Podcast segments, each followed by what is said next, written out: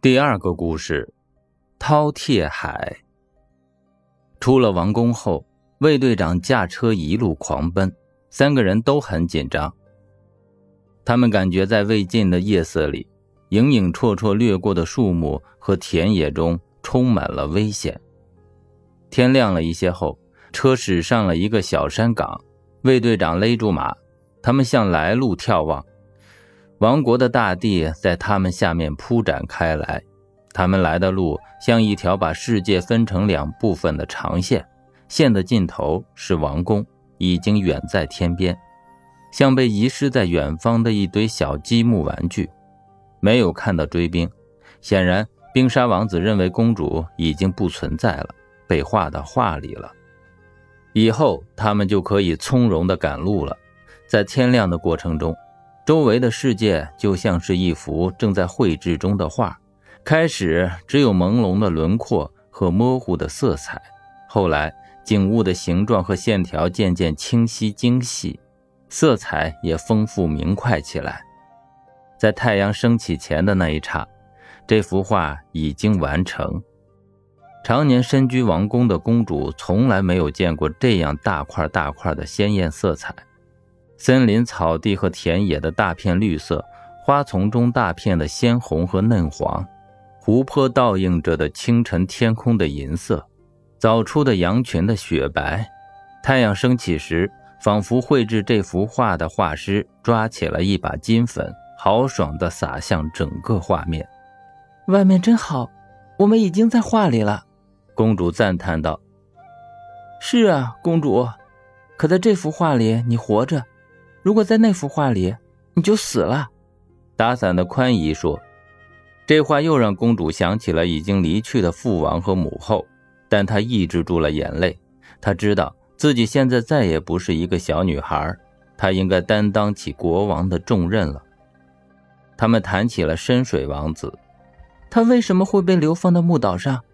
公主问。呃，人们都说他是怪物，魏队长说。深水王子不是怪物，宽姨反驳道：“人们都说他是巨人，深水不是巨人。他小的时候我还抱过他，他不是巨人。等我们到海边，你就会看到了，他肯定是巨人。好多人都看到了。就算深水是巨人，他也是王子啊，为什么要流放到木岛上呢？”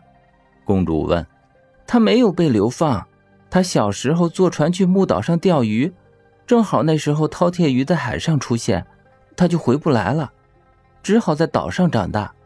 宽姨说：“太阳升起后，路上的行人和马车渐渐多了起来。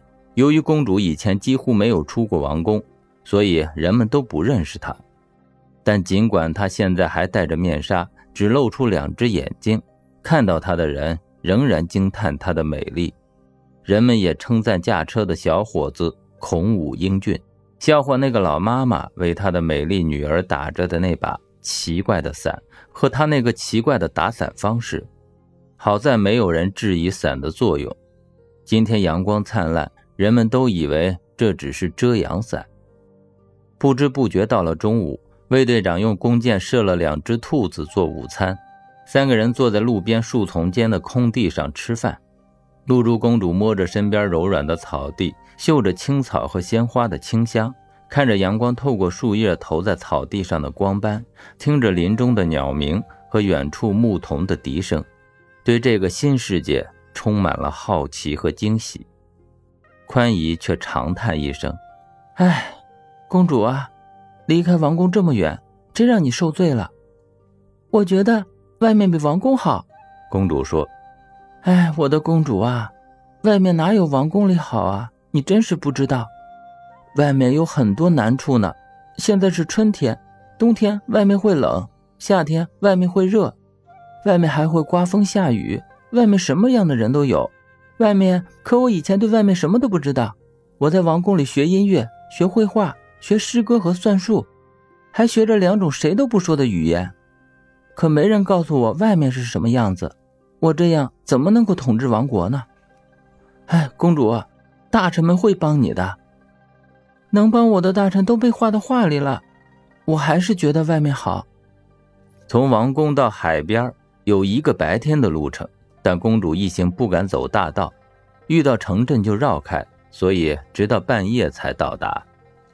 露珠公主从来都没有见过这样宽阔的星空，也第一次领略了夜的黑暗和寂静。车上的火把只能照亮周围的一小块地方，再往远处，世界就是一大块模糊的黑天鹅绒。马蹄声很响，像要把星星震下来。公主突然拉住卫队长，让他把马停下。听，这是什么声音？像巨人的呼吸。哦，公主，这是海的声音。又前行了一段，公主看到两旁有许多在夜色中隐约可见的物体，像一根根大香蕉。那些是什么？卫队长又停下车，取下车上的火把，走到最近的一个旁边。公主，你应该认识这个的，是船吗？是的，公主，是船。可船为什么在陆地上？因为。海里有饕餮鱼啊，在火把的光芒中可以看到，这艘船已经很旧了，船身被沙子埋住了一半，露在外面的部分像巨兽的白骨。啊，看那里！公主又指着前方惊叫道：“好像有一条白色的大蛇。”哎，不要怕，公主，那不是蛇，是海浪。我们到海边了。公主和为她打伞的宽姨一起下车，她看到了大海。她以前只在画中见过海，那画的是蓝天下的蓝色海洋，与这夜空下的黑色海洋完全不同。这片海泛着星光的博大与神秘，仿佛是另一个液态的星空。公主不由自主地向海边走去，却被卫队长和宽姨拦住了。公主。离海太近了，危险。我看前面水不深，能淹死我吗？公主指着沙滩上的白浪说：“哎呀，海里有饕餮鱼，他们会把你撕碎吃掉的。”宽姨说。卫队长捡起一块破船板，走上前去，把船板扔到海中。船板在海面上飘荡了一会儿，很快，附近的一个黑影浮出水面，向他扑去。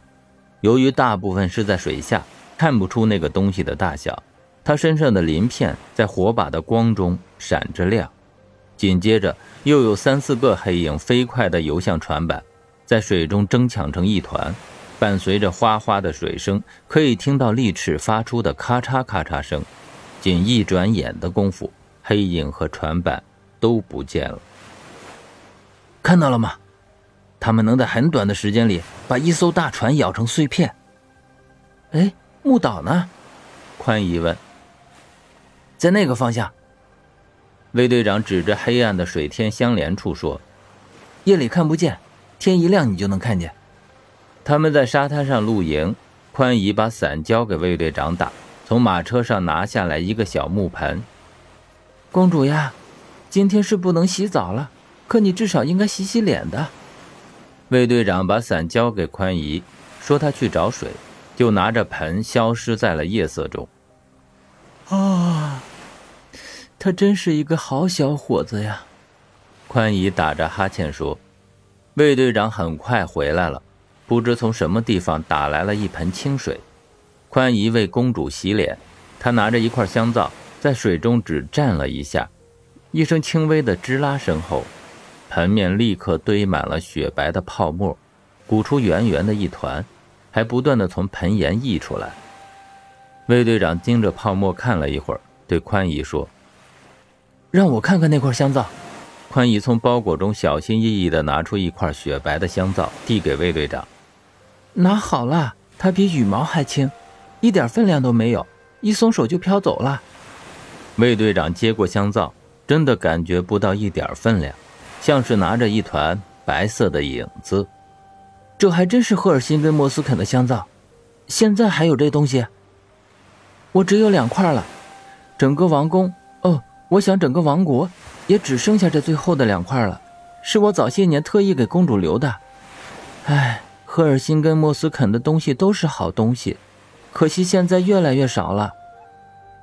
宽姨说着，把香皂拿回来，小心翼翼地放回到包裹中。看着那团白色泡沫，公主在出行后第一次回忆起王宫中的生活。每天晚上，在她那精美华丽的浴室中，大浴池上就会浮着一大团这样的泡沫。灯光从不同的方向照来，大团泡沫忽而雪白，像从白天的天空中抓来的一朵云；忽而又变换出色彩，像宝石堆成的。泡到那团泡沫中，公主会感到身体变得像面条般柔软，感到自己在融化，成了泡沫的一部分。那舒服的感觉让她再也不想动弹，只能由女仆把她抱出去擦干，再抱到床上去睡觉。那种美妙的感觉可以一直持续到第二天早晨。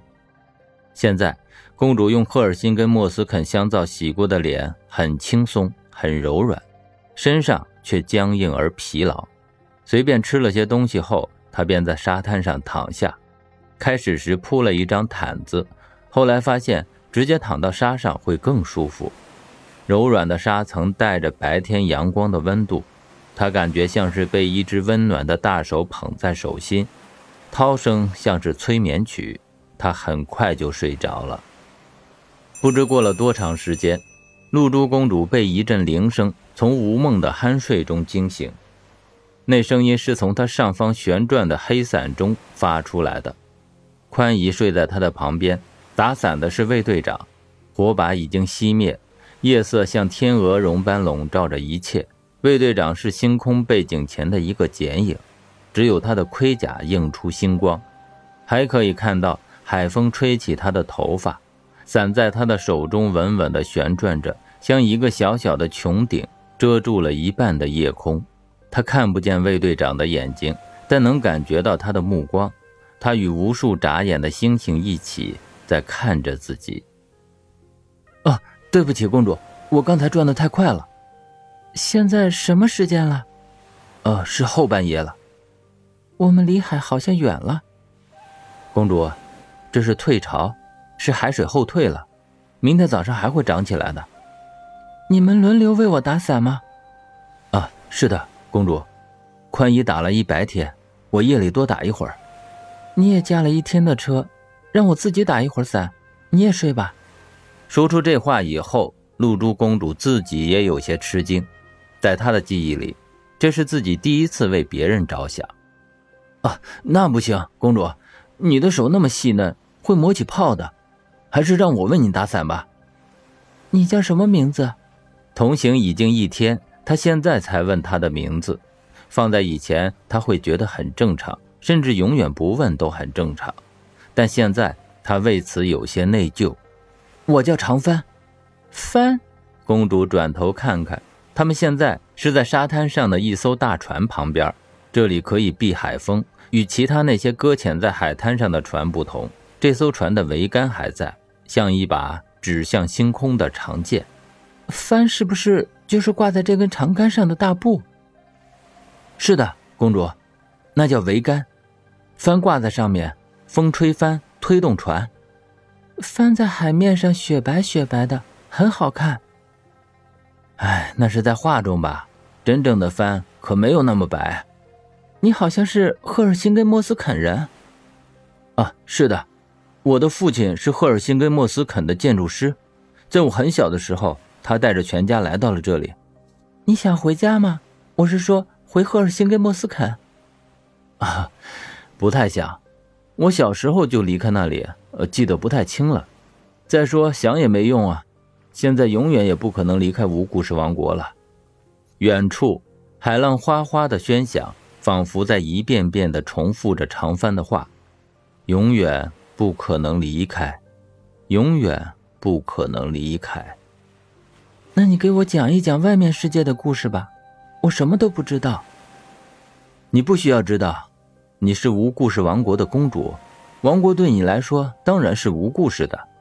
其实，公主，外面的人们也不给孩子们讲故事，但我的父母不一样，他们是赫尔辛根莫斯肯人，他们还是给我讲了一些故事的。其实父王说过，无故事王国从前也是有故事的。是的，公主，你知道王国的周围都是海吧？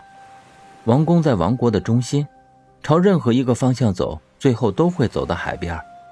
无故事王国就是一个大岛。嗯，这我知道。以前，王国周围的海不叫饕餮海，那时海中没有饕餮鱼，船可以自由的在海上航行。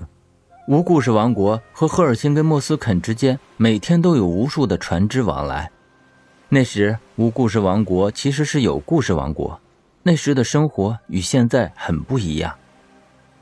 啊，那时生活中充满了故事，充满了变化和惊奇。那时王国中有好几座豪华的城市，王宫的周围不是森林和田野，而是繁华的首都。城市中到处可见来自赫尔辛根、莫斯肯的奇珍异宝和奇异器具。无故事王国，哦不，故事王国的物产也源源不断的从海上运往赫尔辛根、莫斯肯。那时，人们的生活变幻莫测，像骑着快马在山间飞奔，时而冲上顶峰，时而跌入深谷，充满了机遇和危险。穷人可能一夜暴富，富豪也有可能转眼赤贫。清晨醒来，谁也不知道今天要发生什么事，要遇到什么样的人，到处都是刺激和惊喜。但有一天，一艘来自赫尔辛根莫斯肯的商船带来了一种珍奇的小鱼，这种鱼只有手指长，黑色的，貌不惊人，装在坚硬的铸铁水桶中。卖鱼的商人在王国的集市上表演，他将一把剑伸进铁桶中的水里，只听到一阵刺耳的咔嚓咔嚓声。剑在抽出来时，已经被咬成了锯齿状。这种鱼叫饕餮鱼，是一种内陆的淡水鱼，生长在赫尔辛根莫斯肯岩洞深处黑暗的水潭中。饕餮鱼在王国的市场上销路很好，因为它们的牙齿虽小，但像金刚石一样坚硬，可以做钻头。它们的鳍特别锋利，能做箭头或者刀。于是，越来越多的饕餮鱼从赫尔辛根莫斯肯运到了王国。在一次台风中，一艘运鱼船在王国沿海失事沉没，船上运载的二十多桶饕餮鱼全部倾倒进了海中。人们发现，饕餮鱼在海中能够飞快地生长，长得比在陆地上还要大得多，能达到一人多长，同时繁殖极快，数量飞速增加。饕餮鱼开始捕食所有的漂浮在海面上的东西，没有来得及拖上岸的船，不管多大。都会被啃成碎片。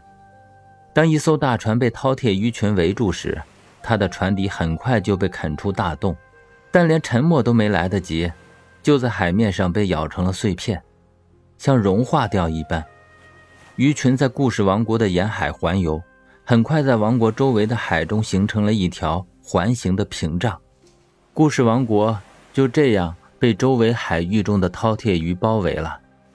沿海已经成为了死亡之地，不再有任何的船只和风帆，王国被封锁起来，与赫尔辛根、莫斯肯和整个外部世界都断绝了一切联系，过起了自给自足的田园生活。繁华的城市消失了，变成了小镇和牧场，生活日趋宁静平淡，不再有变化，不再有刺激和惊喜。昨天像今天，今天像明天。人们渐渐适应了这样的日子，不再向往其他的生活。对过去的记忆，就像来自赫尔辛根、莫斯肯的奇异物品那样，日渐稀少。人们甚至有意的忘记过去，也忘记现在。总的来说，就是再也不要故事了，建立了一个无故事的生活，故事王国也就变成了无故事王国了。公主听得入了迷，长帆停了好久，她才问。现在，海洋上到处都有饕餮鱼吗？不，只是无故事王国的沿海有。眼神好的人，有时能看到海鸟浮在离海岸很远的海面上捕食，那里没有饕餮鱼。海洋很大，无边无际。就是说，世界上除了无故事王国和赫尔辛根、莫斯肯，还有别的地方？哼，公主，你认为世界只有这两个地方吗？小时候，我的宫廷老师就是这么说的。嗨，这话连他自己都不信。世界很大，海洋无边无际，有无数的岛屿，有的比王国小，有的比王国大，还有大陆。啊，什么是大陆？像海洋一样广阔的陆地，骑着快马走几个月都走不到边儿。原来，世界那么大。公主轻轻的感叹，又忽然问道：“你能看到我吗？”公主，我现在只能看到你的眼睛，那里面有星星。那你就能看到我的向往，真想乘着帆船在海上航行到很远很远的地方去。唉，不可能了，公主，我们永远都不可能离开无故事王国，永远不能。你要是怕黑，我可以点上火把。好的。火把点燃后，露珠公主看着卫队长，却发现他的目光投向了别的地方。你在看什么？那里，公主，你看那里。长帆指着公主身边的一小丛长在沙里的小草，草叶上有几滴小水珠，在火光中晶莹的闪亮。那叫露珠。长帆说：“哦，那是我吗？像我吗？像你，公主，都像水晶一样美丽。天亮后。”他们在阳光下会更美的。卫队长发出了一声叹息，很深沉，根本没有声音，但是公主感觉到了。怎么了，长帆？露珠在阳光下会很快蒸发消失的。公主轻轻的点点头，火光中，她的目光黯然了。唉，那更像我了。这把伞一合上，我就会消失。我就是阳光下的露珠。我不会让你消失的，公主。你知道，我也知道，我们到不了木岛，也不可能把深水王子带回来。要是那样，公主，我就永远为你打伞。